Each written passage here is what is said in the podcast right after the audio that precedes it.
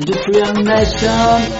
viens de voir une étude qui explique que les commerciaux passent en moyenne 30% de temps sur des activités qui génèrent des revenus.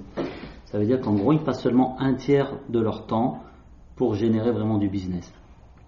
Euh, je pense qu'il y a vraiment besoin d'optimiser ce temps-là et qu'on a vraiment des euh, opportunités pour le faire. La première, c'est que très peu d'entreprises aujourd'hui ont des process de vente ou des process commerciaux bien structurés. Si vous n'avez pas de process commerciaux, vous ne pouvez pas euh, aider vos commerciaux à organiser le temps et vous seriez surpris du nombre d'entreprises qui ne se sont pas mis d'accord ou qui n'ont pas euh, expliqué à leurs commerciaux comment les différentes affaires devaient être gérées, quelles sont les différentes étapes qu'on doit retrouver dans le pipeline.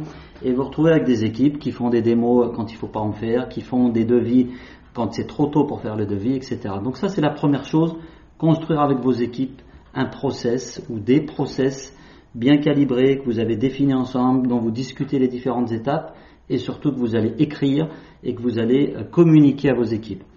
Le deuxième challenge, c'est les outils.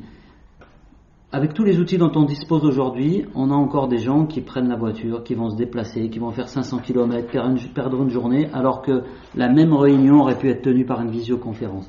La visioconf, c'est par exemple l'un des outils les plus sous-utilisés dans les process commerciaux. Vous avez un potentiel énorme là-dedans en termes de gain de temps et vous avez encore des commerciaux qui sont sur le terrain pour la seule raison que leur patron ne veut pas les voir au bureau parce que ça voudrait dire qu'ils foutent pas grand-chose.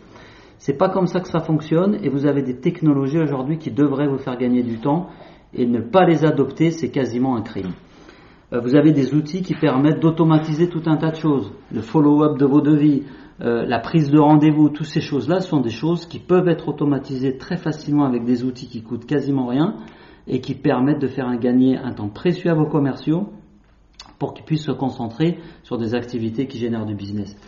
Et autre point aussi, vous avez des outils aujourd'hui qui vous permettent d'avoir du tracking et de surveiller des prospects ou des leads ou des, euh, des interlocuteurs qui sont vraiment engagés dans leur, dans leur parcours d'achat, donc de donner la priorité à ces gens-là et d'éviter de perdre du temps avec des gens qui ne sont pas encore prêts à acheter ou qui ne sont pas encore suffisamment mûrs pour mériter un déplacement de vie.